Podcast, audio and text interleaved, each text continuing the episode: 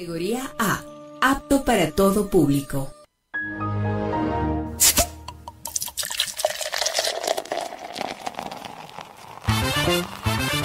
No somos viejos, Tampoco jóvenes. pero tenemos sed informativa Medios divertidos. y con una pizca de revelación. Entérate de las noticias Los datos perturbadores, y la buena onda. eso sí, con mucho pero mucho rigor. No hay texto, no hay texto, no hay texto. Acá inicia Bajo el Ocaso. Porque te metemos la información en caliente. Yo todavía voy por mi primera cerveza. Esto lo hago para divertirme, para divertirme, para divertirme. Con el auspicio de Digitaxi S, la app del taxi seguro, la plataforma friendly, identifícala por su color magenta.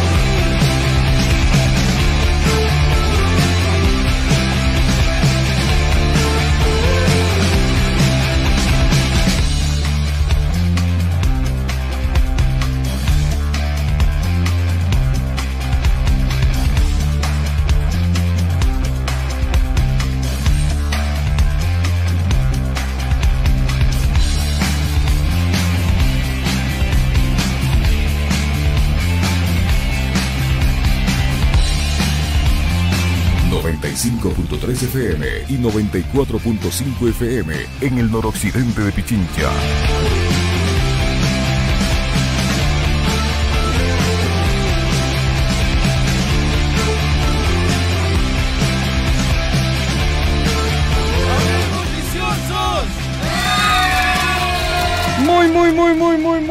muy, muy buenas tardes, mis queridos chochólogos. Acoliten, vean Alonso bajando esa luz que me está quemando la cara. Muy, muy buenas tardes, bienvenidas, bienvenidos. Abajo el ocaso, donde te metemos la información calientita. Qué gustazo compartir con todos ustedes.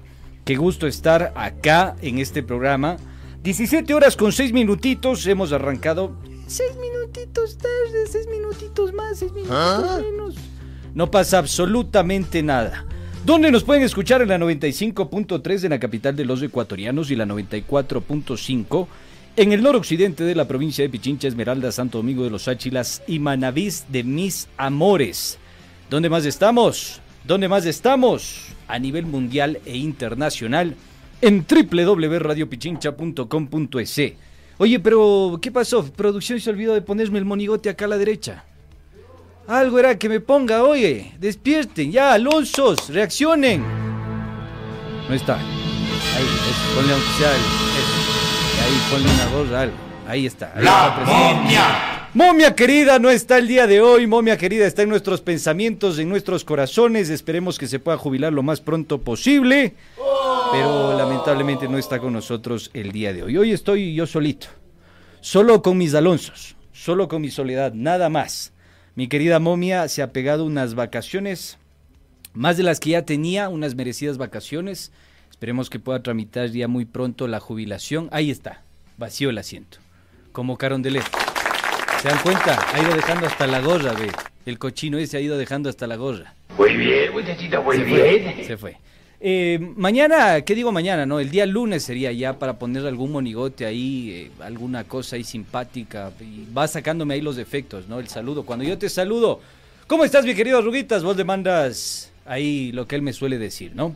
Bien, eh, ya lo saben, dónde nos pueden sintonizar, dónde estamos, por favor suscríbanse, tienen que darle like a la campanita, les agradezco enormemente si lo hacen, en www.radiopichincha.com.es. No te preocupes, mi querido Arruguita, es que vamos a conservarte aquí el kiosco, va a estar intacto, si regresas en buena hora y si no, pues un monigote hemos de poner acá, ¿no? Para quemarle a fin de año. Bueno, eh, qué gustazo compartir con todos ustedes. Vamos con algunos saluditos que ya nos ingresan en nuestra señal de streaming, ¿les parece? Vamos a ver qué nos dice la people en este preciso momento. Así que ya lo saben, en controles, Chubacalazo, otro que también se nos jubila y se nos va de vacaciones. Y en el streaming, nuestro señor Doraemon 5G. Así que ya lo saben. Saludos y aplausos para estos Alonso. Bueno, vamos con saludos de la people. ¿Qué nos dicen por acá? Solo voy a revisar YouTube. Disculpen, ¿no? Porque Facebook no puedo en este preciso momento. Bueno, vamos a ver si hacemos el, ejercicio. Mándame el link de Facebook para también monitorear mi querido Alonso. A ver, eh, ¿qué nos dice por acá la gente? Buenas tardes, chochólogos. Chimi Churri, no está el Chimi, solo Churri ahorita. Desde el Centro Histórico de Quito, saludos desde Nueva York, nos dice Nila Murillo, Emperador Apolo, mis chochólogos favoritos. Un saludo cordial a mi querido e inigualable y ejemplo de eternidad, mi querido Munra, el inmortal. No está, pues, no está el Munra, el inmortal, pero le haremos llegar los saludos. Y a mi querido Churri Wambra mal, el, mal envuelto, Dios los bendiga, chochólogos. Gracias, mi querido emperador Apolo. JC Castigador está presente. También le mandamos a JC Castigador. Edison Vázquez, eh, buenas tardes, eh, buenas, buenas, también nos dicen por acá. Eh, no te vayas, momia, le dice Lalo. No se ha ido, solo está de vacaciones. Ojalá no se pierda porque el, gallo este se iba a ir a, Uruguay, decía. Y después iba para Argentina, decía. Entonces yo le dije, no te vayas a perder, verás que allá la cosa es seria. No quiero que después de, se busque a un adulto mayor ecuatoriano. Pero bueno, éxitos en su viaje, mi querido Munra. Hernán Torres Armijos, buenas tardes, estimado chochólogo. Ricardo Román, saludos desde el Coca para mi hermana Pamela Román en Quito, fiel oyente del programa. Pamelita, un abrazo, un besito, cuídate mucho cuando quieras. Acá hay una silla vacía, vente nomás. Eh, Marcelo Castillo, eh, buenas tardes, chochólogos. Consola los tiempos. Saludos desde San John. Efectivamente, ¿no? Parecía que iba a llover a eso tiro de 2 de la tarde, 3 de la tarde máximo, y después de pronto salió el sol. Un sol radiante y canicular en la capital de los ecuatorianos. Buenas tardes, chochólogos, desde el Carmen Manaví. Wilman Mora, saludos, mis periodistas favoritos. Saludito al maestro José de Trajes Osmar, que siempre está atento a su señal. Chévere, Trajes Osmar. ¿Cuándo pautas? Es la pregunta. Nayade Fernández, buenas tardes, chochólogos. Saludos desde el Oro. Saludos desde Europa. Saludos desde. ¿Dónde más? Desde algún lugar del país. Mónica Tinoco. Y me voy al final porque ya son varios los que nos están sintonizando en el día de hoy. A ver, JC Castigador apareció, te toca aguantar entonces Chubacalazo, lo que no ha aguantado mi querido Novita. Voy a ir con unos saluditos por acá en nuestro streaming de eh, Facebook, porque también es súper importante, ¿no? Ya lo había dicho, no está Munra, así que no lloren, no sufran. Hoy solo está el Wambra mal envuelto, su pana, el churri, el Andresito Durán. Sin llorar, chu- sin llorar eh, Chubacalazo. Vamos a meterle igual leña al fuego. A ver, eh, Diego Rengel eh, y el jefe dice, aquí está, ¿qué no me ves? ¿Dónde crees que está? Déjate de vainas, ¿no? Eh, a ver, ¿qué más tenemos por acá? Fulton Garay, saludos desde Orellana. Violeta Bustamante, saludos al Chimi. El churri está. ¿Qué pasa, amigos? ¿Qué pasa? Ya estoy diciendo que se fue. Déjenle en paz. Muy bien. Miguel Graín, saludos desde el recinto eh, Barbones, El Oro, Miguel Graín. Manténganse, dice. Bueno, nos vamos a mantener en forma en tal caso. A ver, con unos saluditos breves acá en nuestro streaming de Facebook. Saludos desde Santo Domingo, los extrañamos. Desde New Jersey, felicitaciones. Pedro Bambari nos saluda también. Mariana del Carchi Torres también nos saluda. Cecilia Bajo también desde Estados Unidos. Y Kevin Nator. Saludos al Wambra mal envuelto y que le vaya bien a la momia mal envuelta. la momia se fue ahorita para estar bien envuelta, hermano. Bueno, hasta aquí los saluditos. Hasta aquí los saluditos. Eh, brevemente decirles que el programa de hoy va a estar veneno. Muy bueno. Sí, la polémica del día de hoy es los narcogenerales de Lazo siguen dando papaya. Vamos a tener una conversación con nada más y nada menos que el representante jurídico, el abogado del coronel Wilson Torres.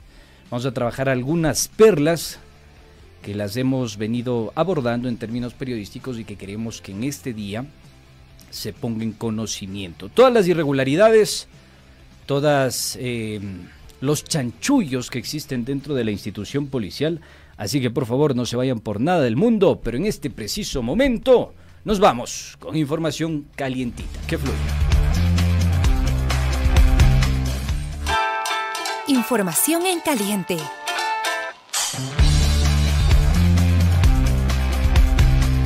A ver, a ver, antes de ir con la información caliente, saludos de mi querido Luchito Guerra. Eh, te dejó solo el chimi, pero su merecido espíritu de descanso te acompaña y todo el equipo técnico.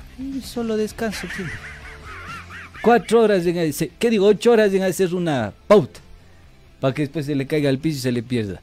No, no, eh, merecido descanso de mi querido amigo, mi compañero, mi fiel pana y cuati brother, mi querido Arruguitas. En buena hora que se vaya de descanso. No se ha ido del programa, cuidado, que somos inseparables, como Lazo y Moreno más o menos. Así somos. Entonces, eh, no se va.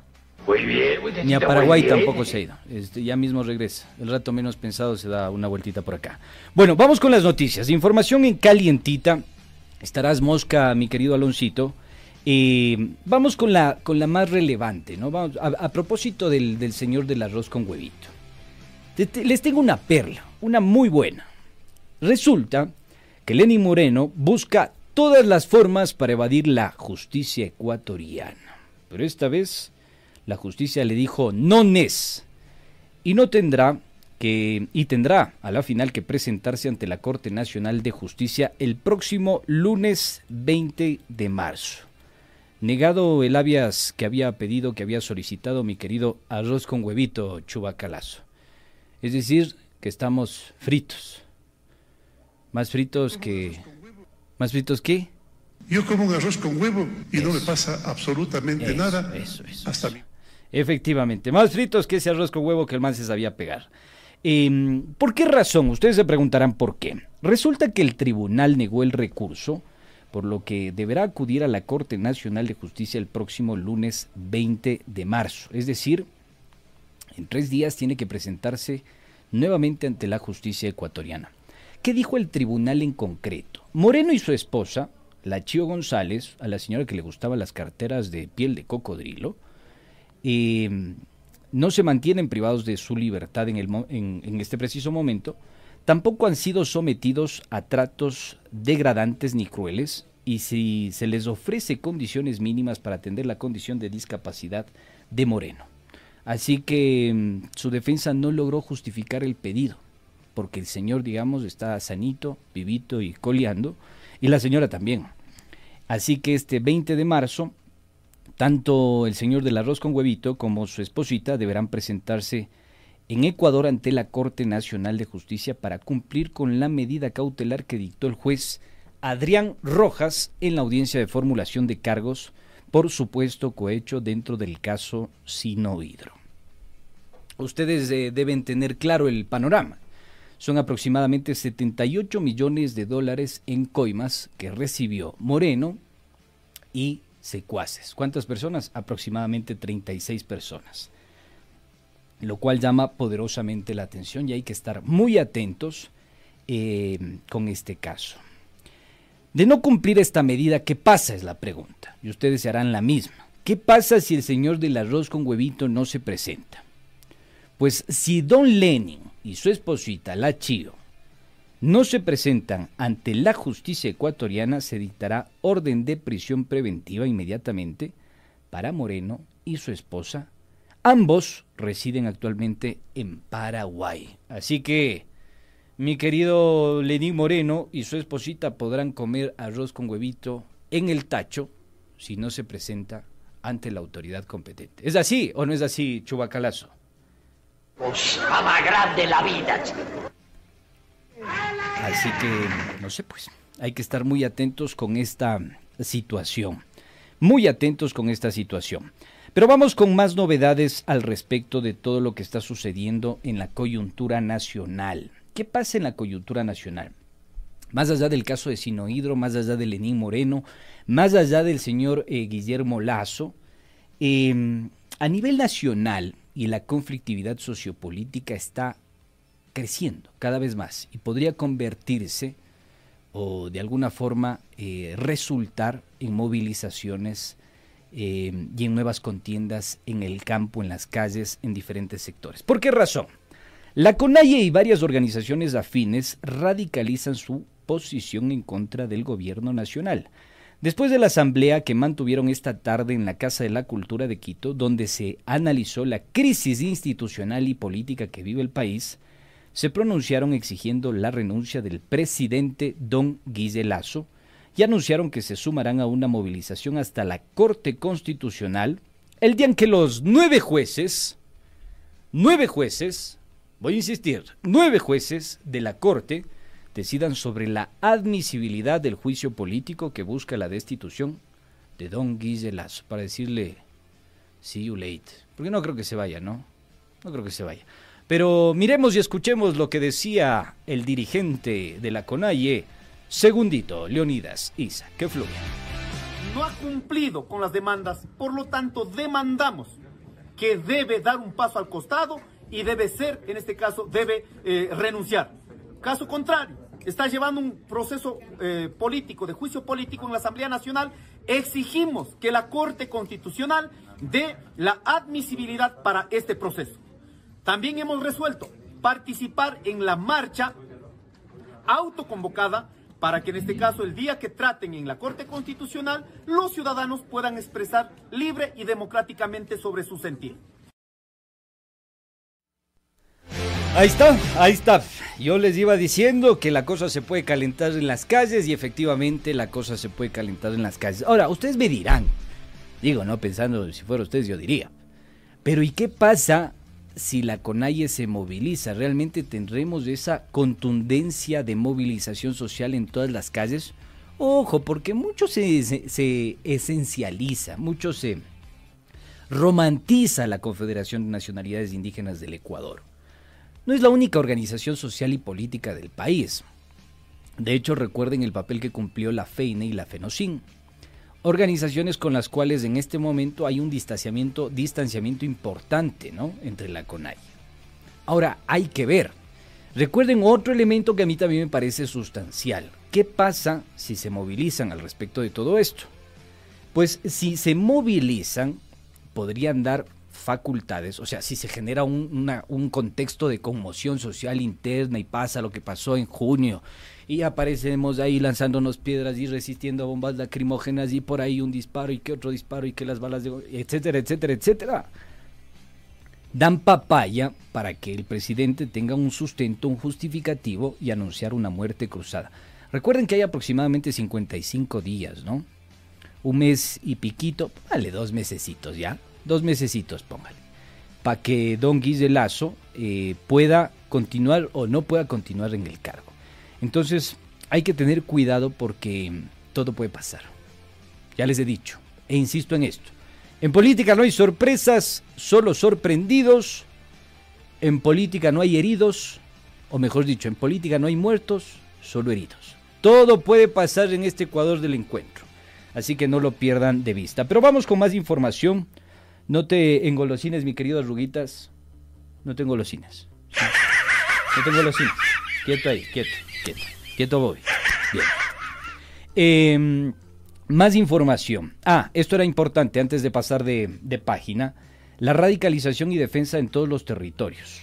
Eso se resolvió en esta última asamblea de la CONAI. Vamos a ver si logra, te, digamos, proyectar esta movilización social en términos nacionales como lo hizo en junio del año anterior. Vamos a ver, vamos a estar presentes. Pero vamos con más información porque resulta que hoy el CAL tramitará la solicitud de juicio político en contra de don Guille Lazo. ¿Qué va a pasar entonces? La convocatoria se fijó para las 19 y 45 vía Zoom. En esta reunión, el CAL, los miembros del CAL, que dicho sea de paso, la mayoría es opositora a don Guillermo Lazo, deberá conocer y verificar el cumplimiento de los requisitos de este juicio político para luego de esto enviar la solicitud a la Corte Constitucional para que emita un dictamen previo de admisibilidad, para lo cual dispone de un plazo máximo de siete días. Ese, digamos, es el proceso, el procedimiento que se tiene que seguir. ¿Tienes alguna duda tú que andas medio dormido? No, él está consciente, ¿se va o se queda? Se va, que se vaya, dice. Bien. Eh, hay que esperar, ¿no? Porque una vez que pasa por el CAL, en una semana aproximadamente ya tenemos una resolución, inmediatamente sale para la Corte Constitucional y empieza a correr el reloj. Empieza a correr el reloj. Así que hay que estar muy atentos con lo que pueda suceder. Em, por acá un comentario de nuestro querido Carlitos Humberto Zambrano Zúñiga. Me encanta que pongan los nombres completos. Porque es algo que nosotros utilizamos cuando hacemos investigación para ver de qué pata coger. Y acá Carlitos de Humberto Zambrano Zúñiga dice, juicio político a Lazo con censura, destitución, amén a las acciones penales. Y ese es otro campo en el cual podemos seguir hilando fino. Ojo, ojo con esto, las responsabilidades del juicio político son políticas, pero posteriormente responsabilidades penales. Caso León de Troya, vínculos con la mafia albanesa, vínculos con el crimen organizado o supuestos potenciales podrían después pasarle factura al presidente de la República, y yo me atrevo a decir no solo al presidente de la República, sino también a algunos ministros de Estado. Siempre he insistido en esto, el caso, el curioso caso de Can Manal, la empresa de Dritanjica. Hay que ponerle atención ahí. Hay que ponerle atención a eso, porque hay licencia que fue habilitada por el MAC, el Ministerio de Agricultura, con conocimiento de causa, se la entregó a un cabecilla o presunto cabecilla de la mafia albanesa, y esto con la veña del señor ministro Pedro Álava y su subsecretario de Agricultura. Entonces, eh, la cosa se podría complicar, se podría complicar. Vamos con más información, vamos con más información. Eh, ¿Qué tenemos al respecto de lo que está sucediendo en el ámbito de la seguridad? Hace poquísimo, breves minutos, hace pocos minutos, la SNAI informó que recibió la alerta sobre el retiro del dispositivo electrónico de Junior Roldán, alias JR, y activó la alerta de pulsera quitada tras no recibir respuesta del cabecilla de los choneros. Es decir, chao, que te vaya bien mi querido JR. Eh, el día de ayer por la noche, no sé si ustedes lograron verlo en las redes sociales, se difundieron algunos videos de los tiroteos que se dio en la troncal, me parece que era, o en el triunfo. En el triunfo, en el triunfo fue, no en la troncal, en el triunfo. Troncal está cerca de Cañar, triunfo es, en Guayas, perdón, preciso, en el triunfo.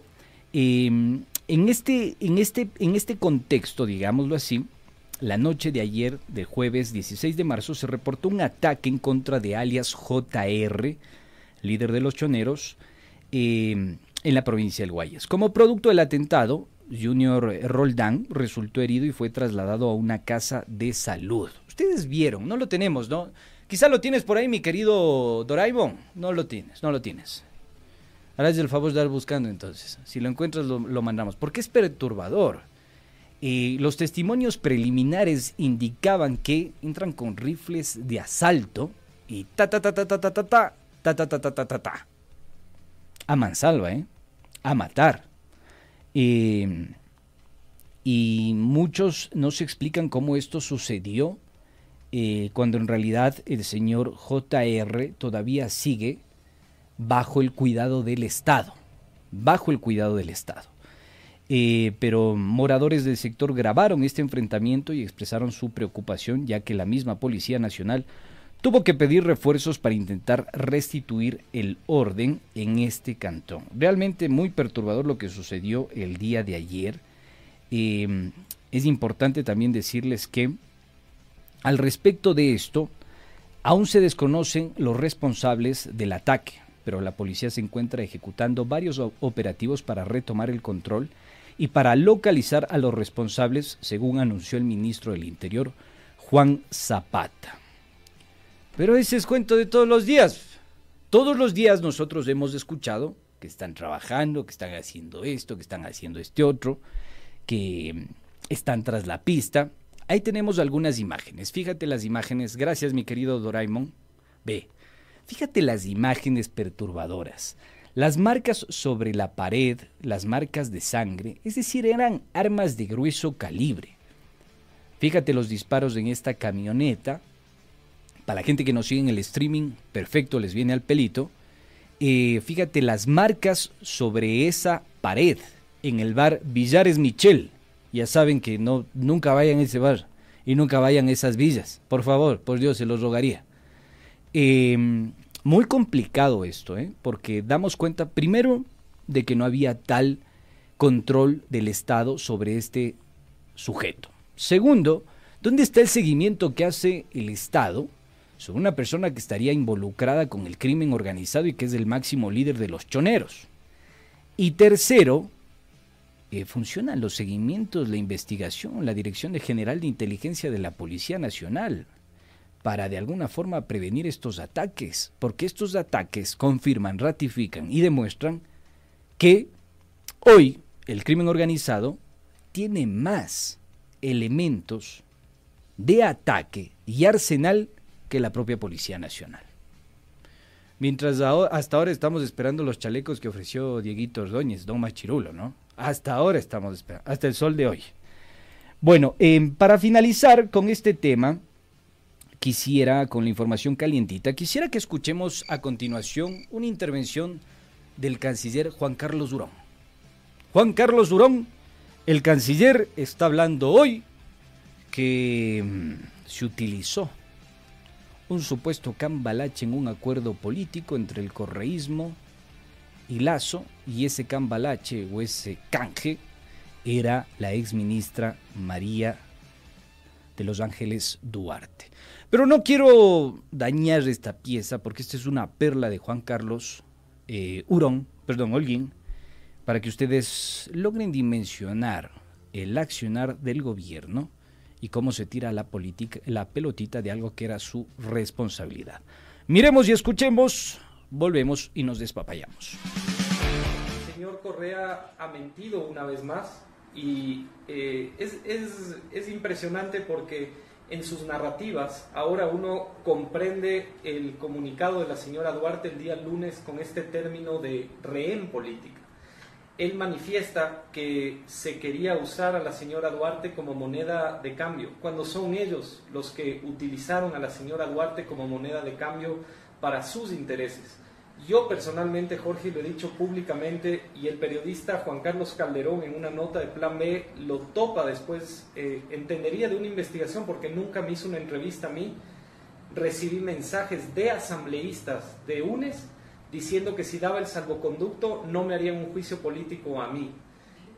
Esa es la forma en la que se hace política en este país, en la que estos pillos, porque hay que decirlo con, con todas las palabras, intentan utilizar casos de corrupción de sus gobiernos para tratar de generar eh, intereses en la actualidad de sus casos de corrupción, pero adicionalmente...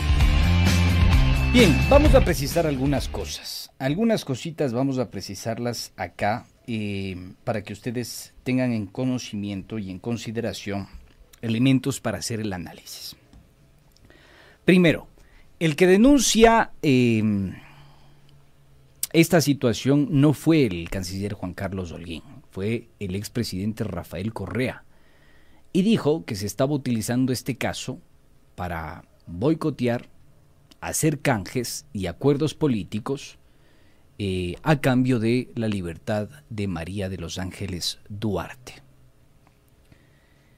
Eh, posteriormente a esta denuncia que lo hace en un medio de comunicación internacional en el tiempo de Colombia, después eh, de que la señora Duarte estaba, digamos, asilada porque ya así lo había habilitado la Embajada de Argentina en el Ecuador, Em, recibe y no tenía el beneplácito del salvoconducto. Pero posteriormente se fue del país, se facilitó su salida del país. Yo no quiero aquí hilar fino, sino quiero marcar la contradicción que tiene el gobierno nacional. ¿Por qué la contradicción del gobierno nacional? Porque el señor Juan Carlos Holguín, se me estaba eh, pinchando esto de hurón, el señor Juan Carlos Holguín que dicho sea de paso es el financista de los cuatro pelagatos, según la legisladora Mónica Palacios, em, es el que no estaba cumpliendo con los protocolos establecidos en el acuerdo de Caracas. Primer elemento. Segundo elemento, posterior a esto, Correa denuncia que se quería utilizar a María de los Ángeles Duarte como carne de canje político. Y tercer, un tercer momento, un tercer escenario es cuando sale evidentemente Holguín, porque está rinconado políticamente, porque se demostró que no existían los controles institucionales sobre el caso de Duarte, a decir que, bueno, como ya me descubrieron todos, voy a culpar yo también. Esa es la manera en la que opera el gobierno nacional y esa es la falta de rigor institucional que existe en nuestro país. Solo quiero dejar marcado esto porque me parece importante, dado que han habido o han existido algunos dispositivos dentro de la Asamblea Nacional para activar, digamos, una veduría, una fiscalización sobre el caso María de los Ángeles Duarte. Eh, eso nada más. Vamos en este preciso momento a hacer una pequeñísima pausa, recordarles mis queridos chochologos que la polémica del día de hoy es los narcogenerales de Lazo siguen dando papaya. Mucha, muchísima papaya. Hoy tendremos algunas revelaciones con el caso del coronel Wilson Torres, su abogado que estará con nosotros el día de hoy aquí presente, que ya está en estudios. Así que vámonos a una pequeñísima pausa, volvemos y nos despapayamos.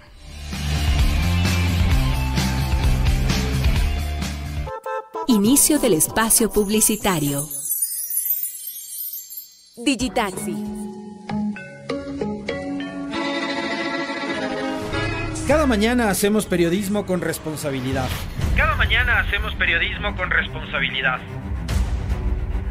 Miramos a todos los costados, más ahora cuando Ecuador está viviendo tiempos complicados, oscuros. Aquí no prefabricamos libretos, conversamos entre todos y todas y arrancamos el diálogo colectivo con ustedes, nuestra audiencia, quienes han hecho de este el programa líder de opinión de las, mañanas. De lunes a viernes desde las 7 horas, el comentario con Alexis Moncayo. Sintonízala 95.3 FM en Quito, 94.5 FM al noroccidente de Pichincha y nuestra transmisión en vivo por redes sociales. Radio Pichincha, somos el otro relato.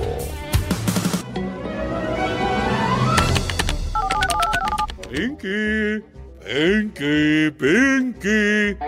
¿Dónde estás, muchacho? ¡Aquí, cerebro!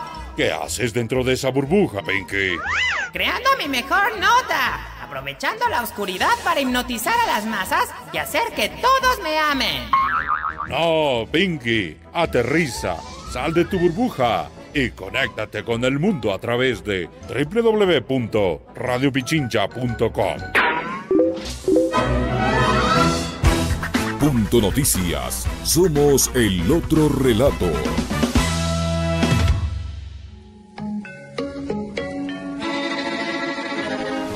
Cada mañana hacemos periodismo con responsabilidad. Cada mañana hacemos periodismo con responsabilidad. Miramos a todos los costados, más ahora cuando Ecuador está viviendo tiempos complicados, oscuros. Aquí no prefabricamos libretos, conversamos entre todos y todas y arrancamos el diálogo colectivo con ustedes, nuestra audiencia, quienes han hecho de este el programa líder de opinión de las, mañanas. De lunes a viernes desde las 7 horas, el comentario con Alexis Moncayo. Sintonízala 95.3 FM en Quito, 94.5 FM al noroccidente de Pichincha y nuestra transmisión en vivo por redes sociales. Radio Pichincha, somos el otro relato.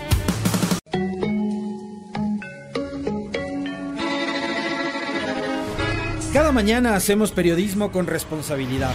Cada mañana hacemos periodismo con responsabilidad.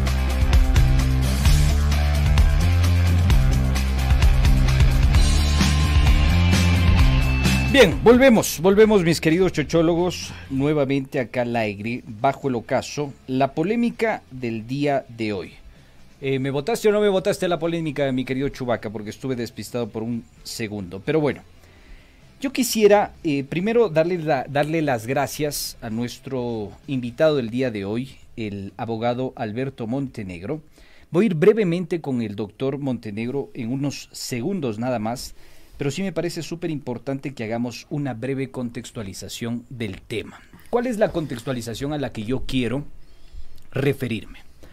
La polémica del día de hoy es narcogenerales de Lazo siguen dando papaya. No me vayan a mí a ser responsable del adjetivo. El adjetivo es de la propia Embajada de los Estados Unidos, por si acaso. Ciertos oficiales de la policía, eh, en una segunda o tercera línea de liderazgo en la institución, están en peligro. ¿Por qué están en peligro? Resulta que el gobierno nacional ha construido una especie de maquinaria de persecución dentro de la gloriosa institución, que dicho sea de paso, lo único glorioso que le queda, en este contexto al menos, es el trabajo exitoso de la UNACE, de la Unidad Antisecuestro y Extorsión de nuestra queridísima Chapería Nacional. Todos fuimos testigos de los audios de la posta y el informe León de Troya, me parece que eso también es importante destacarlo, en el que se conoce el proceder de la señora Tania Varela, la misma que se hizo cuantiosos créditos quirografarios. Ojo con esto, queridos amigos, violando los montos establecidos por el propio ISPOL. Solo para que tengan una idea, los créditos de ella y su esposito ascendían a 363 mil dólares en conjunto, sumando a Varela y Noguera, que es su esposo. Cuando la gestión de Varela estaba bajo el mando de quién? De María Paula Romo, más conocida en el bajo mundo como María Bala Plomo, le dicen por ahí. La misma señora junto con Romo fue la gran artífice o mentora de la famosa nota de confianza, nos contaron nuestras fuentes. Escuchamos al general Rodríguez referirse al efecto de esta famosa nota de confianza que no era más que una notita que le salía del ombligo a Varela, Romo y secuaces para bajarse la promoción más incómoda o la que quizá no le sea tan, eh, digamos, eh, facilitadora de todo lo que querían hacer ellos, ¿no? Lo mismo hizo con los generales Rodríguez y Arauz que aparecen en el caso León de Troya. Esto no lo digo yo, lo dice el informe de León de Troya. Los entregó como carne de cañón para tener el Consejo de Generales para ella sola y ascender a su queridísimo esposito. Pero no es lo único que ha hecho doña Varela, porque resulta que en septiembre de 2021, y acá entramos en materia, el actual comandante de la policía, eh, un coronel, se atrevió a denunciar lo que todos conocemos, la falta de equipamiento dentro de la Policía Nacional para enfrentar al crimen organizado. Para ser precisos, la falta de patrulleros y recursos en Portete. En 2022 el coronel Torres pasó por cinco dependencias judiciales, incluyendo la comandancia del distrito de Portete. Para los que no saben, uno de los lugares más peligrosos de la ciudad de Guayaquil. En fin, hoy nos acompaña el abogado del coronel Wilson Torres, quien es litigante en libre ejercicio dedicado al derecho constitucional y derecho público.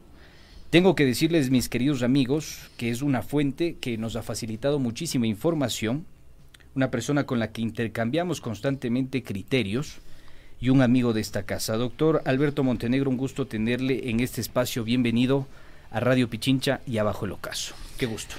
Gracias Andrés, mucho gusto, gracias por la, la, invitación y que es importante poder hablar respecto de estos temas en tanto que la actuación de ciertos funcionarios públicos, concretamente de la Policía Nacional, dejan uh -huh. mucho que desear, ¿no? Así es, efectivamente. Entonces, eh, realmente es grave estas actuaciones y más que todo es indignante, en tanto que, bueno, Justamente yo escuchaba lo que dijo recientemente el comandante general de policía en un medio de comunicación, en, en, lo que tiene que ver a la cesación de los generales de policía eh, que están inmersos en esta en estos problemas que son de conocimiento general y público, ¿no? Que el gran padrino y el gran informe que son uh -huh. los generales Ponce, entonces, y Mauro Vargas. Y Mauro Vargas.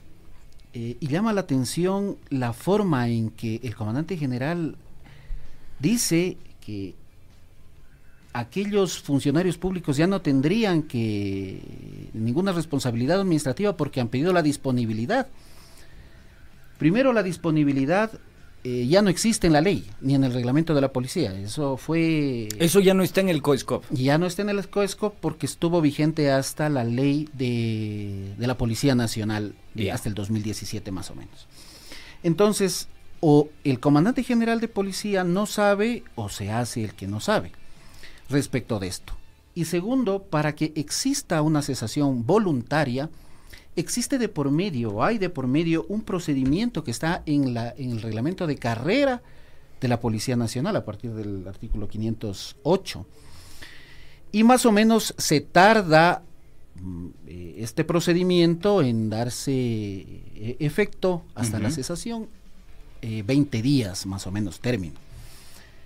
Adicionalmente a eso, la cesación de un general de policía la ordena el presidente de la República a través de un decreto ejecutivo. Es decir, que los señores todavía siguen estando en servicio activo y son susceptibles de una, de una investigación, al menos en el ámbito administrativo. perdón que le interrumpa, estimado doctor eh, Montenegro.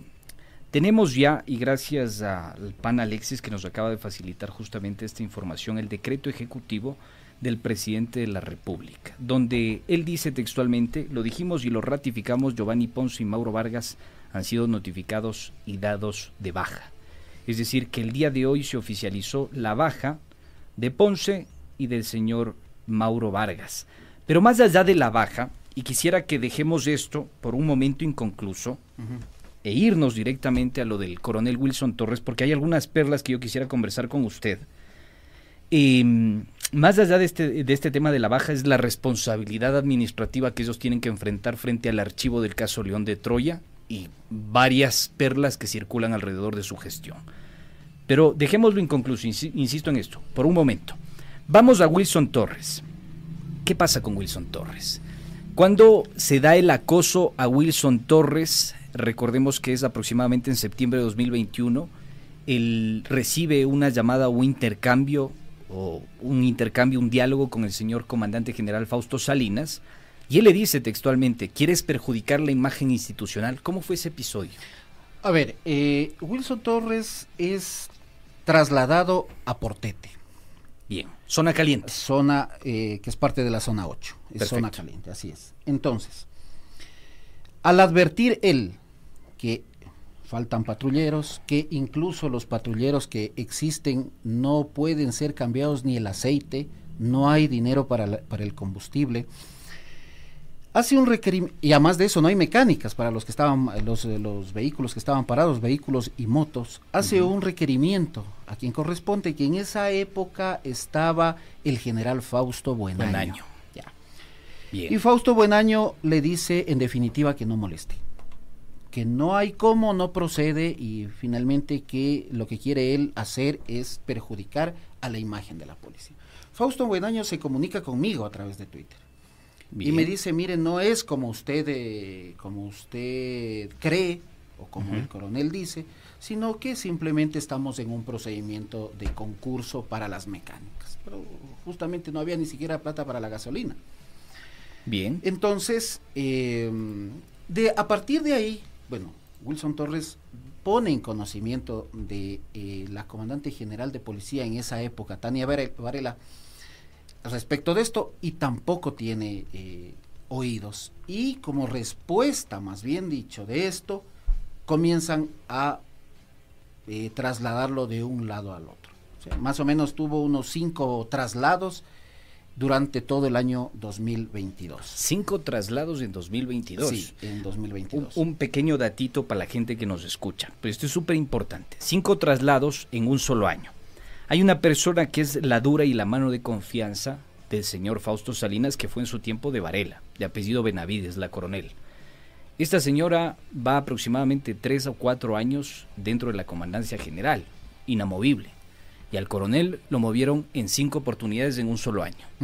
Así es. Perturbador. exactamente. Bueno, lo, lo, trasladan desde eh, Guayaquil, o mejor dicho, desde Guayas, a las provincias del oriente, lo vuelven a traer por acá, lo, lo, lo, mandan a, la, a, la, a la provincia de los ríos, es decir, una inestabilidad total con el objetivo de que, en definitiva, no moleste. Pero es importante tener en cuenta algo que en algún momento Fausto Salinas le dice o le expresa a, a Wilson Torres, que no es ético denunciar a un general.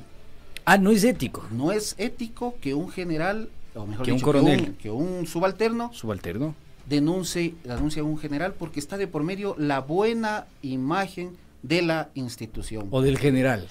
O, de, o, de, o del general, en definitiva, es lo que él quería. Bien. Entonces esa es la génesis, en definitiva, de esta persecución que tuvo este, o que ha tenido y que sigue teniendo este, este oficial por parte de los, de los, de los oficiales generales de la policía. En definitiva, eh, tiene el, el- el funcionario tiene un miedo terrible porque además Per- perdón que le vuelvo a interrumpir, doctor. eh, hay que decirle también a nuestra audiencia que buscamos la entrevista con el coronel Torres y usted acaba de decir algo que también nos respondió. El miedo que existe por retaliaciones de parte de la Comandancia General realmente es constante y latente. Por eso no contamos con su presencia el día de hoy. Exactamente, porque mm, inclusive por el simple hecho de haber eh, puesto un tuit que ellos asumen que es él, se le ha iniciado varios procedimientos administrativos y el último fue sancionado por el mismo general eh, Vargas, por el mismo general Mauro Vargas, fue eh, él le sancionó por haber expresado algo en Twitter que Dicho sea de paso, no tiene nada que ver con la institución. Ellos presumen o conjeturan que se trata de la institución, porque lógicamente la institución está en la condición que está, y ellos conjeturan que él está hablando de eso a través de una cuenta por una red social y asumen que está queriendo ir en contra de la imagen de ellos. Entonces, Y por publicar una cosa en su cuenta de Twitter, que no sabemos si realmente le corresponde o no, es que fue sancionado. fue sancionado, hubo una, un recurso de apelación ante el comandante general de la policía, Fausto Salinas, y Fausto Salinas confirmó la sanción del inspector general que es Mauro Vargas, o era. Es, es, eh, a mí me llama la atención esto de la baja, primero, porque conjuntamente con el coronel Wilson Torres y, y mi persona, o, o yo, hemos interpuesto una denuncia el día de ayer Bien. eh, denuncia administrativa en contra de estos dos señores eh, oficiales. Y resulta que cuando se interpone una denuncia, el procedimiento de cese de funciones queda suspendido. Es decir, que este cese de funciones de los dos generales es ilegal. Adicionalmente a, eso hay que observar si es que de pronto están cumpliendo con el procedimiento que entre otras cosas es un acta de, eh, cese de funciones y que además de eso tiene que eh, estar de por medio un, una rendición de cuentas de lo, del, del cargo que se está dejando. Pero ellos han pedido la baja hace poco Hmm. y ya le sale en este, o el cese de funciones, para ser más exactos, porque ya la baja no existe, el cese de funciones ya le sale en este momento y además de eso, inclusive que no se que no se tiene en cuenta que están denunciados de forma administrativa. Es decir, que sería inviable esto. La- Eh, el cese de ojo con esto. de ellos. Podemos generar entonces la conjetura, abogado Montenegro, que eh, lo que está haciendo Guillermo Lazo en este momento es ilegal porque Es vulneraría algo que ya ha sido observado. proceso, el debido proceso y la seguridad jurídica. Perfecto. Porque eh, el derecho administrativo sancionador tiene que ver con que los funcionarios, eh, con la responsabilidad que tienen los funcionarios y con la misma imagen de la administración pública. O sea, ahí sí se está irrespetando la imagen de la institución. Cuando se está eh, procediendo con un cese de funciones sin que estas personas sean Respondan al- por sus actos. a- respondan por sus actos que también está de por medio la presunción de inocencia. Ellos deberían estar de acuerdo en que Está claro, si a mí me acusan, yo voy, doy la cara y digo, a ver, señores, este es mi descargo. exactamente, porque el procedimiento, tan- los procedimientos sancionatorios son con el fin de proteger al funcionario, también adicionalmente los intereses públicos, pero también proteger al funcionario y que se defienda y que de pronto en este en, en este contexto todo mundo está todo el mundo está hablando, pero de pronto que la administración demuestre en definitiva que ellos han, eh, han cometido una inconducta eh, administrativa, pero lo que se hace por parte del presidente de la República con esto es, protegerlos. Es protegerlos y que salgan cesados de funciones porque hay dos diferencias entre ser cesados de funciones voluntariamente porque van al servicio pasivo y otra cosa es que sean destituidos, que ya no pasan a ser generales en servicio pasivo, sino que pasan a ser ex servidores policiales, porque la policía está compuesta de dos tipos de, funcionarios, los que están en servicio activo y, los, que, están, en pasivo. Así es. Pero los que son dados de baja por una inconducta ya no son parte del servicio pasivo, sino que son ex funcionarios, eso dice el COESCOC. Pero a más de eso, con, e, con esto ellos salvan la posibilidad de que estos señores puedan volver a ser funcionarios públicos, porque hay que tener en cuenta que hmm. cuando uno, una persona es eh, eh cesada, eh, digamos, destituida de un cargo público, tiene una prohibición de no volver al, ejercicio público, al ejercicio público durante dos años y en la misma institución nunca. Mañana o pasado a los señores se les encuentra en un ministerio. En la Senaín o en el CIES hoy. Eh, en la misma policía. En la misma policía, como funcionarios. Como funcionarios y con todas eh, las, las el respeto a la jerarquía de ser generales en servicio pasivo. Entonces, todo esto es lo que ellos quieren proteger, así que haya, insisto, de por medio el procedimiento determinado en, en el mismo reglamento de carrera que fue dictado por el Ministerio por el Ministerio de Gobierno en, hace dos años y bueno, ahora que está el Ministerio del Interior. Entonces es grave e indignante esto, o sea, es, un, es una omisión. A más de eso, aquí quien presuntamente podría haber cometido una inconducta es el comandante general, porque él al advertir que puede existir una, una... Es el llamado a... A denunciar. Tiene el deber de denunciar y de iniciar un procedimiento, al menos que se investigue. ¿Qué ha pasado? Tremenda primicia, ¿eh? Tremenda primicia, mis queridos amigos, con este tema que acabamos de conversar con el doctor Montenegro, abogado defensor de Wilson Torres. Ustedes se preguntarán por qué hablamos de los generales y no dejamos y dejamos inconcluso Torres. No, hablar de los generales también es hablar de Torres, porque Torres fue sancionado por hoy eh, por el, digamos, hoy dado de baja el señor Mauro Vargas, que era inspector de la Policía Nacional. Pero quisiera volver al caso Torres con el segundo video, si me ayudas, mi querido Doraemon, con el segundo video de que explica un poco las razones del por qué Wilson Torres ha sido perseguido dentro de la Policía Nacional. Que fluya.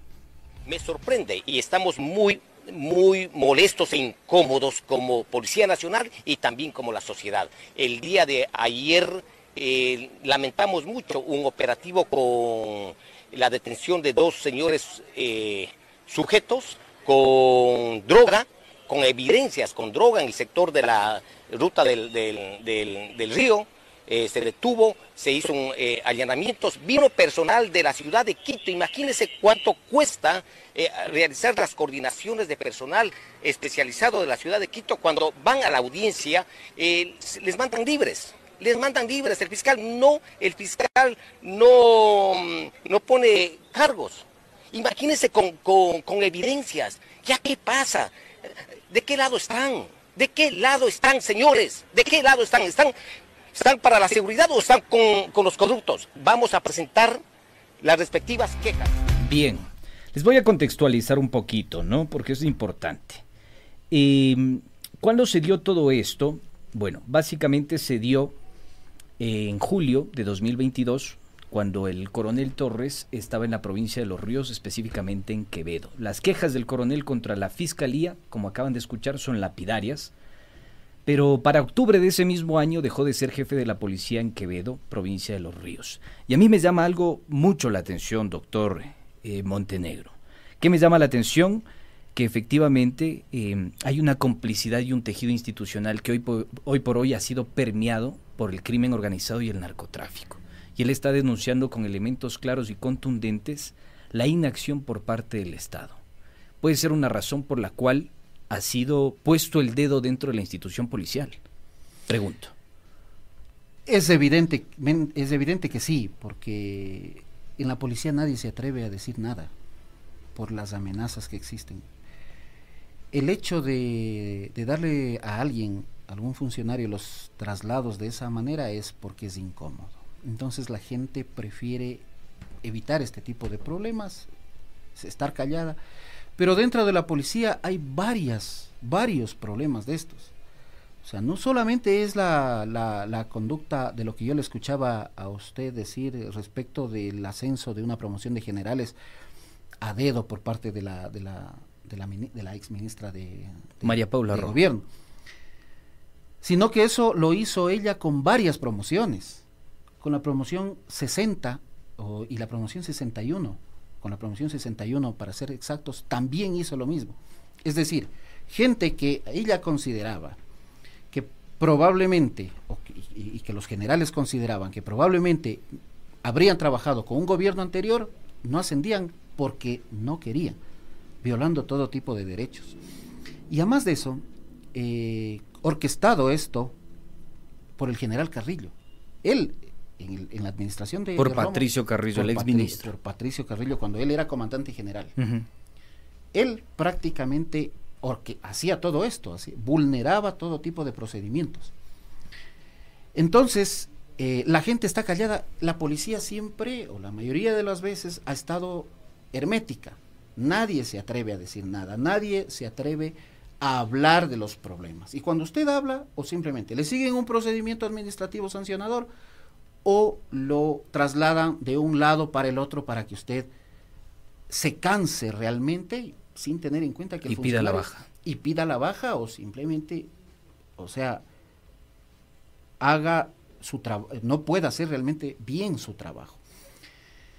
De todos modos, hay que tener en cuenta que el maltrato al policía no va justamente solamente solo a, direccionado al funcionario, sino que eso va en contra de la buena administración, porque el ciudadano es el que está perjudicado con un policía cansado, con un policía perseguido, con un policía que no tiene patrulleros, que no tiene, que, no, que no tiene eh, combustible, que no tiene motos, que no tiene, en definitiva, los insumos necesarios para protegerlo. Entonces, desde luego que es un, es un ejercicio de, es un ejercicio de, de persecución. A mí me contaban que probablemente el general, el comandante general actual, en el momento en que le dijo eh, Fausto Salinas, Fausto en el momento Salinas. que le dijo al coronel Wilson Torres que no es ético eh, denunciar a un general, le dijo, ahora vaya a quejarse con el abogado Alberto Montenegro. En definitiva, para ver qué pueden hacer. O sea, ese tipo de persecuciones son las que existen, están direccionadas a un servidor que justamente está poniendo o está exponiendo lo que debería ser público, porque la institución no es de ellos, la institución es del Estado y es del ciudadano. Así es, así es. Eh, doctor, hay algunos temas que nos quedan ahí inconclusos que lo vamos a abordar en una segunda entrega, seguramente, porque hay muchos, mucho por des desentrañar en esta institución. Por ejemplo, la presencia de Goyes y Ponce dentro de la mesa técnica cuando se discutió eh, el hallazgo del, del cuerpo sin vida de María Belén Bernal. Hay muchas cosas que tenemos que seguir conversando y por favor le exhorto a que nos visite en una próxima ocasión y esté con nosotros para seguir abordando estos temas tan importantes. Doctor, le agradezco mucho Muchas su presencia gracias. acá. Muchas gracias, Andrés. Y bueno, le insisto, yo pienso que el ciudadano debe hacer un ejercicio de reclamo a este tipo de conductas de los, de los funcionarios. La policía es una de las instituciones más importantes para la democracia. No puede estar en manos de esta gente. Entonces tenemos que seguir luchando para tener instituciones transparentes y que trabajen por la buena administración pública y para los ciudadanos. Gracias, doctor Montenegro. Estuvo con nosotros el abogado Alberto Montenegro, representante del coronel Wilson Torres. Mis queridos chochólogos, se acabó el tiempo, tiempo fuera. Ustedes se quedan con las conclusiones, como siempre lo decimos. See you late. Con el auspicio de Digitaxi S, la app del taxi seguro, la plataforma friendly, identifica